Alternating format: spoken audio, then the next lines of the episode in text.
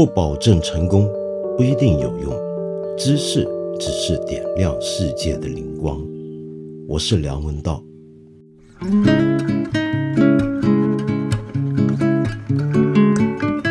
我觉得我们真是活在有史以来最安全的时代，可不是吗？你看，我们满大街都是各种各样的公众摄像镜头。然后我每一天生活的每一个细节、每一个步骤，由于现在生活在网络环境的原因，几乎全都被记录下来了。也就是说，这是一个坏人的行迹无所遁逃的年代。现在要当一个福尔摩斯，可比一百年前容易太多太多了。那么，这样的一个时代，到底是个什么样的时代呢？呃，这是一个很有趣的话题，很多的学者呢都去做过研究，但是有一位我非常佩服的艺术家，早在几年前就试图用创作的方法来分析跟尝试去理解这样的一个时代。那么这位艺术家就是徐冰，徐冰老师呢，呃，说起来呢，呃，有点惭愧。我在三十年前，差不多三十年前，我还在写艺术评论的时候，曾经写过一篇文章。呃，在当时的香港的报纸上面评论他当年的作品很不成熟，那么我觉得他大概不知道，我也不希望他知道。今天很高兴呢，终于有机会跟徐冰老师坐下来聊一聊他最近这部很受关注的作品《蜻蜓之眼》。那么《蜻蜓之眼》这部作品呢，其实早在几年前我们就听说过他的计划。呃，因为徐冰老师和他的团队呢，是打算创作这样的一部影像作品，要有一个剧情片的一个推理的叙述模式，非常的大众化，甚至非常的好莱坞。但是里面的每一个镜头都是现在遍布世界各大小街头、公共场所的公众摄像镜头里面得来的。那么。到底这些无处不在的眼睛所拍下来的东西，怎么样能够组织成一个有剧情、有悬疑情节的故事片呢？这真是一个很有趣的事情。但是我自己觉得啊，很多人关于这一点都有很多讨论了。那么，所以我今天跟徐老师对谈的时候呢，是特别希望就着一些可能嗯，很多朋友暂时还没关注到的一些的。角度来入手，比如说，我们来谈一谈这部作品啊。从艺术的角度来讲，最有趣的地方是，它其实也是一个由现成物，就是由一些 found object 所组成的一部作品。那么，同时我们还可以注意到，呃，这部作品跟他早年的成名作《天书》之间其实是有一脉相承的关系的，都是关于我们怎么去解读讯号。以及各种的符号、信号和象征，到底对不同的人有什么样不同的意义？他们之间又有什么样的模型？还是围绕着一个在我看来非常徐冰式的一条轴线所展开的作品？那么，但是这当然是我个人的猜想，我还不晓得徐老师是否同意。那么，就让我们来听听看。片头那个 假龙标是自个弄后来弄的吧？那个是后来才有的，还是一开始？那个开始就有，就是我们最早的 trailer 就有这个。哦，对，我也记得，对我记得那时候，对对对对，那时候大家看着在笑。但是呢，我们为了申请龙标，我们就把这拿掉了。呃，现在反正拿不到了，又放回去了。我们又放回去了。这一帧呢也是我们跟了一个镜头好长时间。我们的原则就是不能有任何的拍摄。是。比如说，我们要从电脑上采一个龙标下来。我觉得也属于拍摄的概念。嗯，后来我们就是得找到一个龙标，在这个监控的这个整个的画面中的。嗯，后来我们就有一个小公司，这小公司呢，有一些年轻人一下班就看电影。嗯，但是大部分看都是国外电影。后来我说咱们得跟着这个，他们早晚有一天要看一个中国电影，看一中国电影可能龙标就会出来。果然是这么抓到的一个。是这么抓的。嗯，所以你这么拍法要拍多久啊？这部戏？采集这些材料的过程。这部戏最早其实我们是一三年开始的。嗯嗯，一三年就是我有这个想法，后来呢我就开始搜集这个素材嘛，通过保安的朋友啊，通过什么电视台的朋友啊什么的啊，但是其实挺难的，嗯，因为当时的就是说民间的监控系统不是那么发达，是政府的你也拿不到，所以就只能是一些非正常渠道拿到一些，但是很有限。后来这项目呢就停了。后来到一五年，我们就突然发现，其实在网络上真的有大量的监控画面上传，比我们想象的要丰富的多得多。我实在是太多了，那我就很兴奋，然后我们就赶紧是定制了二十台电脑。哦，然后二十四小时的下载这个这些画面。哦，这样子。嗯，但是你后来总得人手在塞吧？哎，对，是的，我们差不多下载了一年多吧。呃，这是差不多是一五年到一六年这个期间，我们一直在下载，同时我们也在做我们这个故事。到了一七年初，我们就开始请那个剪辑马修，嗯，开始剪辑。哎，所以很多人就问我说：“你这故事到底是先有剧本，再有这些图像？”是到底是哪个跟着哪个？其实它是一个相互的一个过程。嗯，有这个想法呢。其实我是看到一些监控画面，就法制节目上，我看到一些监控，我特有感觉。那次对这个监控画面特别有感觉。后来我就在想，如果谁能够只用这些画面哈，去拍一个东西，呃，去做一个故事长篇出来，那一定很有意思。我只是这么一个概念。但是后来我就问了一些电影人，嗯嗯，他们就觉得你这个不太可能，你违背了。故事电影的很多的铁律嘛，你连摄影师也没有，人连个主演都没有，你怎么样把这故事推进一下，让观众跟着这个主角的这形象往下走？后来我就说，那我就做一整容的故事得了，反正是可以变脸嘛，整容嘛，变脸变脸。其实最早的故事的原型是这么来的，你知道吧？啊啊！当然，在这个我们后来剪辑的这一年中呢，我们同时还在搜集素材。嗯，就等于这边一边剪辑，另外一个房间有没有更好的？哎，对，配合一直在那个，对对对，所以随时有特别有意思的，嗯，所以就是这个剧情就就需要改动，反正就这么来回弄，来回弄，来回弄。我懂。这个过程像什么？就我刚才看的时候，我就觉得这个作品最有趣的地方是什么？嗯，一开始他就很明确的把观众定位在了一个看这些监控摄像镜头的人。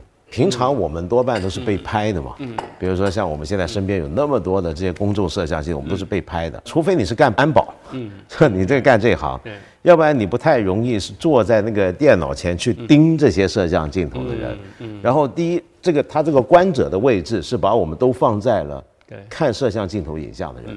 第二，由于它牵涉到一种好像一个推理故事，一个案情，嗯，要调动不同地方的摄像镜头的材料，嗯。使我们变得我们有点像警察，嗯，其实我们像是在做推理。但这个推理，如果一个警察要从很多摄像镜头找材料来组织一个证据链或者一个案情的一个线索的话，那个东西像什么呢？其实就是我们看这个电影的过程。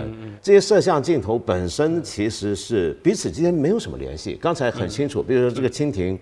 或者柯凡，其实这个人早就换了好好大一波了，但我们是凭什么认为那个人仍然是柯凡？我们会相信这个创作者这个剧情给我们的设定，因为这就您刚才讲，所有做电影的人都会告诉你这不可行，因为找不到同一个人嘛。但是我们现在不需要同一个人，我只要剧情说他是，你们就要相信了。那到底是为什么？什么让我们 make believe 这个东西？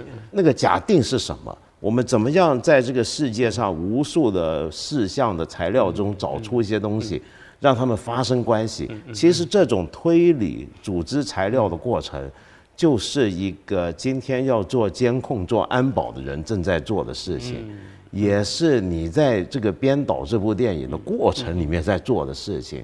你说他们做出来东西最后很有道理吗？呃，不一定，也可能就像是这样。其实我觉得这个很好玩。我后来也在分析，为什么观者他不受这个影响？嗯，其实这是我们最早最担心的。最早我们是宽银幕的，你知道吧？想让它像大片儿，知道吧？全去的很干净，然后构图也特别漂亮，找那种的。最后做完了以后觉得不行，嗯，觉得特别腻，特别没意思。就像李强后来说，说这顺撇儿了，这就，嗯，因为本身这些素材太真实，嗯，然后你的手法又太真实。嗯，还真是不行。嗯，对，有可能我们的移动影像在今天已经给我们的观众培养的呢。嗯，他习惯了，就是看电影，他同时是看谁演的电影。嗯，他并不是说，呃，他要看谁演的，同时又在看谁演的怎么样。他在这两个之间在判断，在看这个享受这个电影。嗯，由于被培养的观众是有这个习惯，出那个 role，哎，对，他可以分得出，对。对对，嗯，所以呢，那我们这只是由不同的人，只是不是一个大明星从头到尾，嗯，去充当这个人的角色，而是由不同的人充当这个角色。演角色变了没关系，他其实一直在跟着这个故事在走。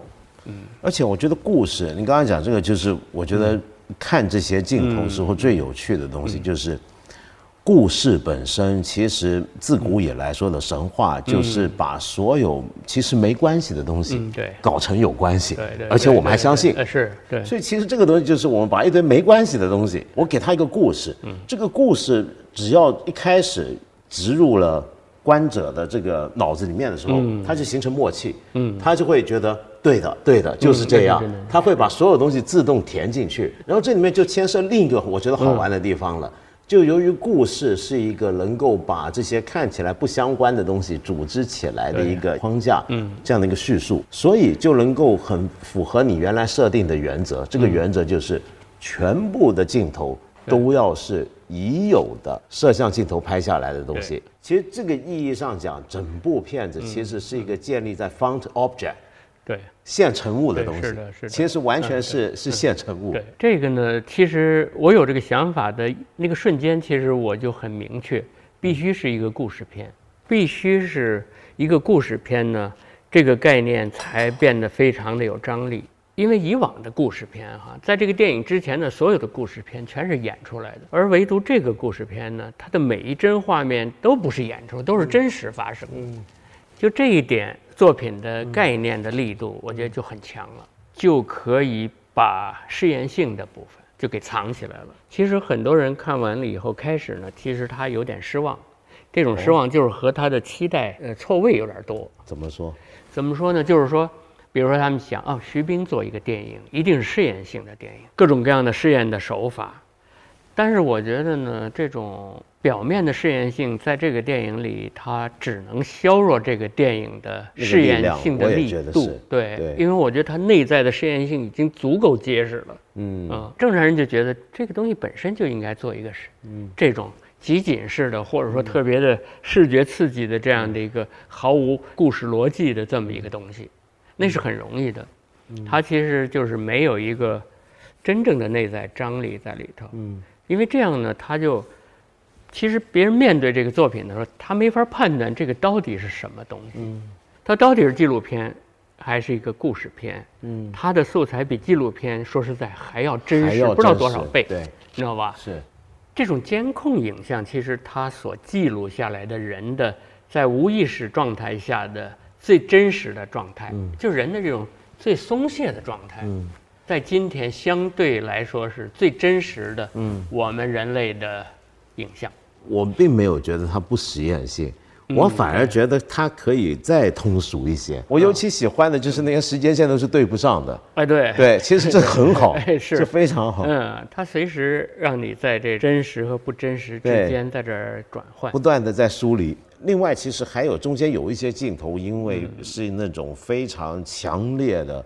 很有震撼效果的那种，呃，灾难嗯是的镜头。对对。其实那些镜头也起到了把整个故事给一下撞开了的，嗯，那种那种力量。是那部分呢，也是有人有一些疑问，就是为什么要加这些东西？嗯，我的考虑是什么呢？一个是当然想让它像大片了。嗯。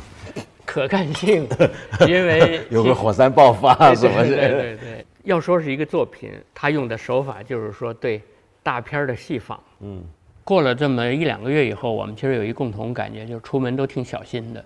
嗯，因为我们密集的看这个世界各地或者中国各地发生的这些，同时看到这些东西，真的改变了我们的一个对这个世界的看法。有很多人就觉得，哇，原来这世界是这样的，原来是。不可控的，原来这世界是无奇不有的。这让我想起来，理论上啊，我们今天的各种的技术来到今天这个时代，比如说在中国，我们其实是一个高度可以掌握个人真实的一个时代。呃，你比如说，我今天从家里面从酒店来您这儿，对，然后待会我要去哪，嗯，我去任何一个地方，我每一步其实都是能够完整的对。被记录下来，对对对。或许是被拍摄，或许是因为我用手机，或许是我买东西，对。或许是我跟人通信息、打电话对。所有东西都是能够完整把握的，对。这都是真实的。对，一个人是很难改变你的嗯。足迹的。比如说，我们每次谈到监控镜头，都一定会想起那个圆形监狱，嗯，那那个样的概念，是不是？就福寇他讲的那个，在一个环形监狱里面，我们所有人都会觉得自己是被看见，尽管我不知道谁在看我们，说不定那里头没人，但我们都会因此小心一点，更加的规律自己，要纪律化自己，让自己变得更谨慎。我们今天所有人大概都会觉得，我无时无刻都处在被监控或者被观察当中，我得谨言慎行，我得小心。而我的这个最真实的我到底是谁，是其实完全被曝光的。是某个人如果要想要调查我的东西，他会发现我是透明的。这里面又出现一个事儿，但假如我们现代人变得越来越意识到镜头存在了，我们今天比如说在网上，很多人刚才讲那些网红，嗯，其实他在虚构一个自己的身份。对，我们今天其实每个人都在虚构很多东西。是的，我们在互联网上，对。我们每天跟人往来，我们虚构好几个自己。嗯，那所以这部电影它在告诉我们，一个人的身份如何被虚构，如何被转换，对。如何被遗忘。但是另一方面，我们之所以能够制作这部片子，您之所以能够制作这个东西，却是因为我们今天理论上任何一个人的真实那一面都是能被掌握的。要我说，很多东西它最后会回到一个带有一点迷信色彩的这样的一个层面的一种考量上。比如就说这个电影里啊，它由于没有一个主演，所以这个主演是由不同人取代的。那这些人被我们强迫的把他的真实的生活的一段，愣是给他放到了一个虚构的主角的身上一段啊。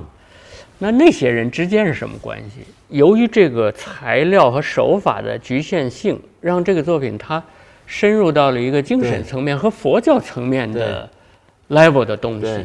是这个从寺里面出来哎，的。对对对，比如说为 为什么他是从寺里开，始，我觉得这个很有意思。最后到回去，因为佛教它注重来世，对，什么轮回是吧？啊，但是同时又讲无我，因为这个我哎，可以不对对对，断变嘛。附体，对。比如咱们坐在这儿聊天儿，那是不是真正的是是我你们两个和我在这儿，是不是还有别的一层面的东西？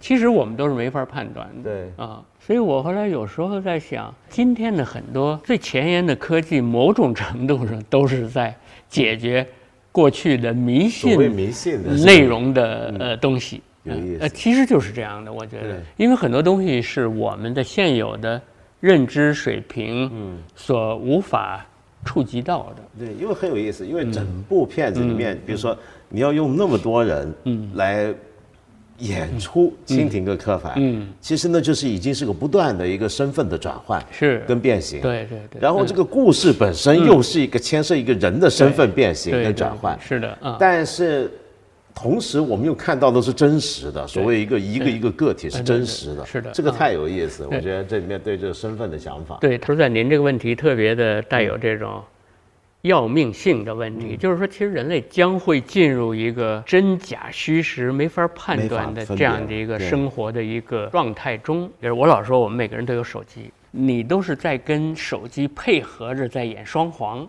嗯。而我们发布给世界的呢，越来越不是真实的自己。各种各样的什么美图啊，各种各样的对，表情包啊，表情包啊什么的，最后是看的人都知道是不真实的，而发布的人呢，其实也以这种就是这样无所谓，就是这样的，因为今天的这种不真实的化妆生活，嗯，就是我们的真实生活。其实跟这个相关的还有另一组概念，我觉得也在改变，嗯。比如说隐私嗯或者私隐。对对对，以前的人可能会觉得私隐是很重要的事，就我们曾经以为，嗯嗯可是我们今天理论上都进入了一个不会再有私隐的时代，对。因为我们所有东西都是被记录的。嗯对，我记得很多年前我写过的东西，我在讲美国，比如说举个例子啊，拿美国总统选举来讲，我说我很难想象他们以后怎么选一个总统。嗯，比如说我记得以前我们看，嗯，记得最早克林顿，嗯，曾经被人揭发说他越战的时候当逃兵，啊，然后大学的时候吸过大麻，啊，然后奥巴马也是被人说他是大学吸过大麻，怎么样怎么样，嗯，呃，然后但他们就说那是过去的事了，然后现在不重要了或如何，呃，那但是曾几何时，我们会觉得一个人，如果你人生之中某个阶段有个污点，那对你将来从政是很不利的，嗯，但是我觉得这个观念将来会转变，为什么呢？因为没有任何一个人是一生之中没犯过错的。对，那让我们想象，将来假设有这么一个人出来竞选美国总统，嗯，他的小学同学，嗯，就拿出他的那种手机通信或者脸书上的讯息说，你看他小学的时候作弊，对，这样的人有诚信吗？对，如果我们对于美国人怎么选总统那个标准仍然是过去那个模式的话，就没有人能当总统了，因为所有人都是有罪的，对都是有问题的。对那你只能够反过来逼迫大家去接受，对我们每个人网络上都留下了足迹。对所以隐私权这个东西其实是关联到。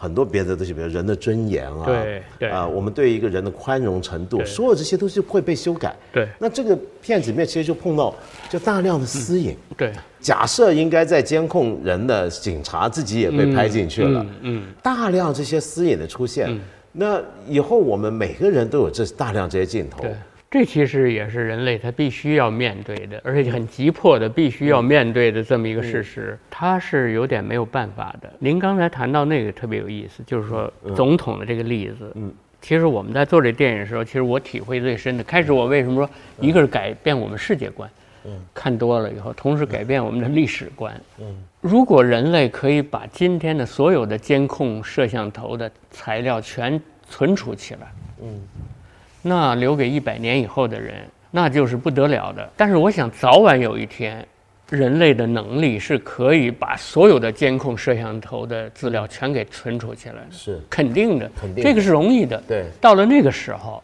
嗯，那我们就可以设想，比如说鲁迅的年代，嗯，是吧？在鲁迅那个什么、什么格子间什么那个，对对对对他到底和萧红见过几次面？是几点几分？他待了多长时间？是然后呃，全能被调出来。那鲁迅研究的专家，今天的我们研究鲁迅和我们设想，如果那个时候有鲁迅的所有的监控画面，就跟今天我们所面对的这个东西，嗯，那一定是不一样的。对。我，们来判断到底什么叫做一个好人。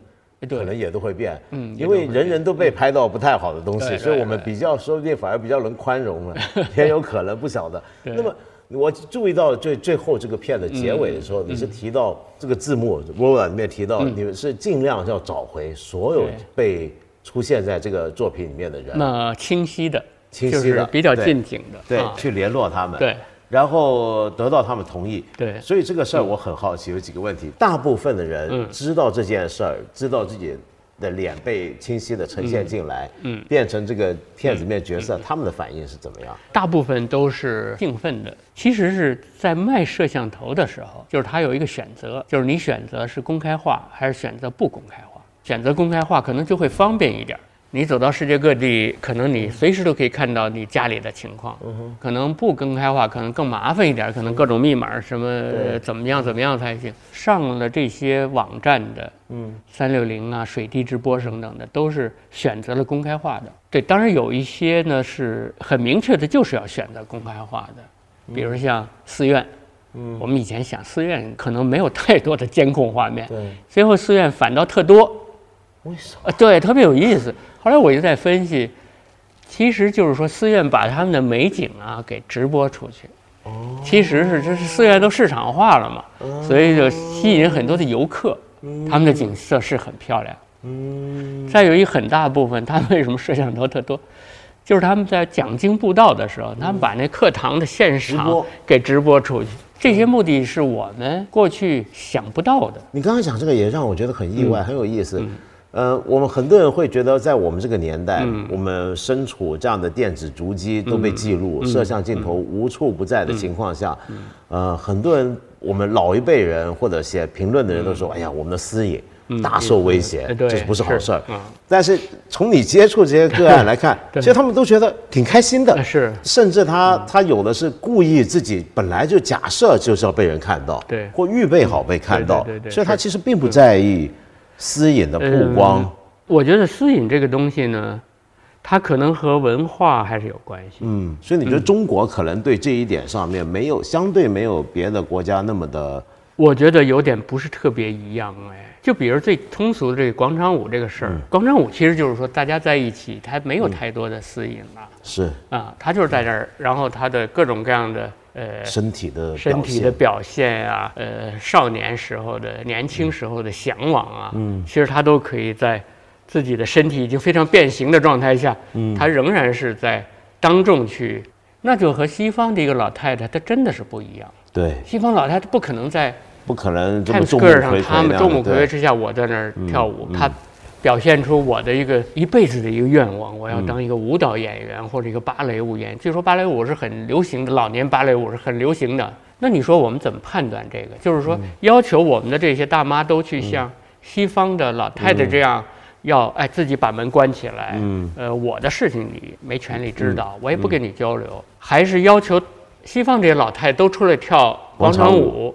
其实都是不太可能。这个我们过去的价值观和西方的价值观面对这个东西啊，其实都是一个新的课题。对，都是一个新的课，因为人类过去没有面对过。而且，其实隐私权这个观念在历史上也是不断变的。对，都是很有可能，我们今天又来到了一个再次变化的阶段。在这个阶段，可能大家对于我们过去觉得要好好保护起来的东西。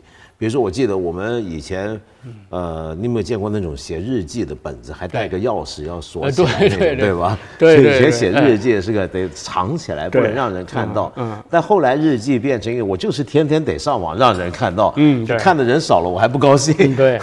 后来变成一个，我什么琐事都要随时在网上。公布给别人看，对对。所以你看到我们今天，我们对私隐这个事情，整个观念、价值全改掉了，已经在改变，真的在改变。而且呢，就像您刚才谈到的那个，也是很有意思。你的行为、你的身份已经被数据化了，是，那是毫无疑问的。对。可是呢，那没有人通知你说你同意不同意我们采集你的行为，你的行为、你的表现一定是丰富了他们的财富的。没错。可是他并没有分配给你任何的回报。对。但是怪诞的是，比如说，我们在这儿还在讨论隐私权的问题。对。然后我们工作室还那么认真的去全国各地用这种很古典的方式去去找寻访这些人，然后签这个 授权，这就很荒诞本身。因为其实当时我们去寻找他们的时候呢，其实我已经意识到有必要去寻找，因为我们要有这个肖像权的认可。同时，我们长期跟踪他们，长期跟踪他们，其实是。我们很了解他们，我们后来是有了一些重点的场景，我们是长期跟踪的，一年半什么都有可能跟踪跟踪。那里头的，比如说一个服务员，他的性格，谁跟谁好关系好，他怎么他怎么样换衣服的频率，嗯，我们都很清楚。最后真的很清楚。后来意识到，其实这种寻找和行为其实是带有荒诞性。嗯，对。今天比如说商业机构。嗯，会利用这种呃讯息开采 data mining，嗯，把我没有问过我，但是把我当矿，嗯，对，采集我一堆资料，他还拿这个赚钱，对，是的。那比如说有各种的力量都会利用这些资料做种种的事情，我们都不知道，嗯，也没人关心过我们的意愿，嗯，那这个是其实是当下的现代的，你还去问人家愿不愿意？对，去找到人，哎，其实是。其实是很荒诞的，是。可是我又想，特别认真的执行了一个古典的范畴的肖像权的努力。嗯嗯。我还想问一件事，就是因为现在这个作品啊，让我仍然感觉到，不知道是不是我对您的作品的既有的印象影响，呃，我觉得还是有一些。我们一般人看起来觉得很徐冰嗯的一些的东西，那个是什么呢？就是到底在表达什么？我其实就是说，这里的每一段影像，要我说，就像字典中的一个字似的。嗯，它是字典中的字。为什么字典中的字呢？就是因为它这个字的内容是被规定好了的，它不像别的大片儿说，我自己造一个字，是吧？这这一段内容我自己拍一段，就是我的一个字。对，但是我们呢都是限定在已有的字，就是在字典里的字。嗯嗯，是剪辑过程中就跟写作是一样的。是，所以您是不是还是对这一点是很感兴趣？对于信号、跟讯号、跟符号，我呢其实是对限定性感兴趣。限定性，嗯，我对限定性感兴趣，就是说，我我的创造力必须要在一个给自己先定好了一个限定性，嗯，之后。我的创造力才能够被调动出来。比如我总在设想，我很难成为一个摄影家，因为我觉得摄影家就是让我没法判断我到底拍什么东西，因为在我的概念中，任何东西都是值得拍的。嗯，对我来说，因为他要 frame，对对，但是你要的是那个已经 frame 里面的 东西有什么？对我来说就是困难。对，比如这个电影，我首先要限定，在这个限定境之内呢，我才能够把所有的能量调动出来，而把这个缝隙走过去。嗯，因为我相信有一定有一缝隙是可以走过去的。嗯，很能够体会你说，因为我小时候做过一个建设，我刚刚写作的时候，嗯，呃，以前写作都还是我们那个时候不用电脑，都是写字嘛，写字都是在稿纸上的写，稿纸不都有格子嘛？比如说一张稿纸四百字或五百字，我常做这个练习，我规定自己我要把这四百格填满，嗯，不多不少，写一篇东西。就连标点符号都算刚刚好，这就特来劲。对，这是特来劲。我要想办法写，就我写了一大堆这种四百字的东西，就刚刚好填满，不能多，不能少。对对对。就那那个状态，你对于字的组织，对，你能用的什么资源都特别敏感。不管怎么做这个作，不管是影像也好，木刻也好，最后他的这个人的里里外外的所有的痕迹，其实都在这里被暴露无遗。总体来说，和油画和国画它本质上的不同就在于，油画和国画它是一种更生理性的，是，也就是更古典的，就是说它随着你的情绪，它能挥洒出去，它挥洒出去就是等于是心电图是记录你的一个此刻的一个状态，它也是痕迹，但是它这痕迹是移动的，版画就是一个规定性的印痕，艺术圈呢其实有很大的这种狭隘性，哦。这种狭隘性就在于中国的艺术家，或者说艺术学院毕业的这些艺术家呢。其实我可以说，基本上是在一个技术学校毕业出来的。其实中国的艺术教就是一个技术学校，现在稍微好一些。我们太多的习惯于看重艺术的风格流派，嗯嗯，太多的看重这个，就是说风格流派，呃，什么材料归类，它这个东西，嗯，而。不太会看到艺术更本质的那一部分，嗯，而被挡，哎，对，而被挡在这个形式之外，嗯，比如有人说，哎呀，徐冰怎么又去做电影去了？他就没法解这个扣。我只是用了电影的戏仿一个大片的手法做了一个作品。没错，你怎么看当代艺术的模式化跟方法？这件事情，因为说国内我们的艺术界，刚才你讲比较变成技术派，嗯嗯，呃，只讲技术，在观念上面好像这个空间还可以扩得更大。那么，但从整个当代艺术来讲，你你你怎么看今天的当代艺术里面的方法的问题？其实当代艺术，我总说它是一个很年轻的领域，它的历史太短，嗯，它也是在一个自我反省、自我颠覆的这么一个过程中在往前走，嗯。就是他的任务好像就是要要自我反省、自我颠覆，是，呃，他的方法就是这个东西。是。再一个是什么呢？他这个东西他又被套在了一个文化的外衣之下，嗯，这个东西也是很要命的。哦，怎么说？怎么讲？就是说，当然艺术过去是比较，嗯。手工艺人、科学艺术什么思想什么，全都混在一块儿的，不分的。现在就分得很清楚。艺术家又不太满足于这种手工技术或者现代主义时期的那种，或者说更早的这种什么古典时期的，总是要以一种哲学家、文学家、文化人的身份面世。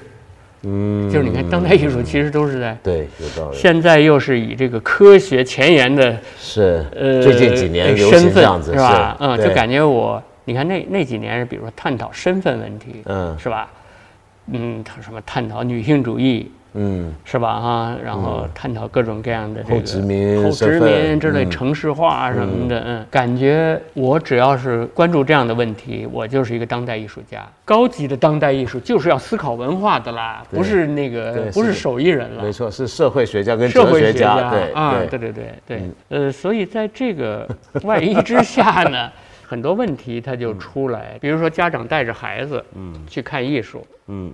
其实看那些看不懂的东西，所谓看不懂，就是说，因为他们没有必要在一个艺术史的脉络里头来去分辨，哎，这个人和那个人和这个艺术家和上一个阶段艺术家到底区别在哪儿？其实他没有必要去做这种判断的。是，可是不做这种判断呢，这艺术他就看不懂，因为这艺术是它是这一个小系统里头自说自话了。是，因为艺术是文化。艺术和文化那是最高的东西。嗯，那可是其实这里到底有多少东西 是有价值和可以看出来的，而对孩子是有帮助的，其实是需要打问号的。当代艺术到底是什么？没有人能说得清楚。在今天，其实也没有权威了。它不像古典的油画、雕塑、嗯、国画，嗯，它就是有权威，因为这么长的历史积淀，嗯，它那个体系特别成熟。你稍微想移动一点，你稍微想跑出来一点，搞点现代，搞点什么试验，你的东西马上就显示出不成熟。嗯，它就是这么一个东西。我可以说每一件作品，严格讲都是不成熟的。为什么呢？因为它都是没有历史的判断能力和积淀，让我的作品变得成熟。而他的每一个作品都是我要从头开始考虑这个作品到底怎么做。嗯，而且以前的东西是有一套非常完整的价值判断。哎，对，价值判断。什么叫好，什么叫不好？太成熟了。对，嗯。但现在像您的作品，每一件由于都是从头开始。对对。你自己都可能在想，我该怎么判断这个东西叫做做完没有？这个就引申到当代艺术本身，其实就是一个不成熟的领域。对，就是他在一个悖论里头弄起来的，其实是，嗯，比如杜尚，是吧？啊，我老举这个杜尚了不起，嗯哼，他把艺术和生活拉平了。可是呢，他其实又给艺术家留了一个特殊的艺术的贵族地位，你知道吗？对。这个就是很怪诞的，对，是因为我是艺术家，所以我的胡作非为，我的这个都是能被容许，都是能被允许，而且都是价值连城的。对，是，所以到了后来，对这个问题很自省的艺术家，有时候会变得很犬儒，很 cynical。比较杜尚，我记得他讲过一句话，我觉得很把我逗死了。我记得是哪一次有人访问他，问他说怎么看？今天美国的当代艺术、先锋艺术，用的词还真的是 avant-garde 先锋艺术。他他居然说，嗯，我告诉你，纽约呢，呃，什么什么区，比如曼哈顿，大概有四十几个先锋艺术家。然后哪里？他就数一堆数，他就这么来回答这个问题。就这个问题本身太好笑，他答的就是，就他也意识到自己干了那个事儿之后，干的事儿就是像您讲的，把艺术跟生活拉平了。但另一方面，其实给了艺术家。一个崇高无比的一个特殊地位，是这个事情本身很怪，就很怪诞。现在这种后遗症就在于，你看艺术家，特别那种观念艺术家或者当代，他其实是对作品不负责任。嗯，包括西方艺术教育都有这种倾向，嗯就是说。呃，作品好坏不是那么重要，而对作品的解释更重要。更重要。嗯，他们现在的教育，我听说都是读很多理论。嗯，对，嗯，对，比较重要。对，然后解释作品。是，嗯，今天谢谢您啊，谢谢。没有，没有，谢谢您给我们时间来聊您的这个作品。谢谢您，谢谢，谢谢，谢谢，非常感谢，今天非常就我叫文道就行了。嗯，对对对，谢谢。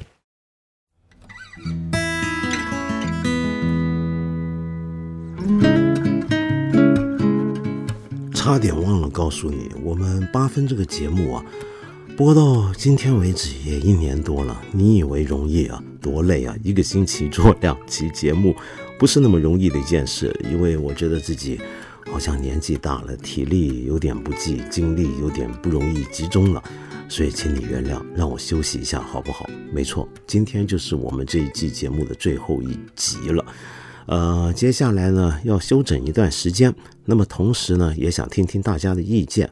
呃，你是希望我在这里更多的去和你讨论，呃，我们最近围绕着我们身边发生的一些的事情和，一些热点呢，还是想我跟你多点分享一些关于文化艺术乃至于生活方式方面的内容呢？那么，请你在这段期间多给我们一些意见，好不好？感谢你一年来的陪伴。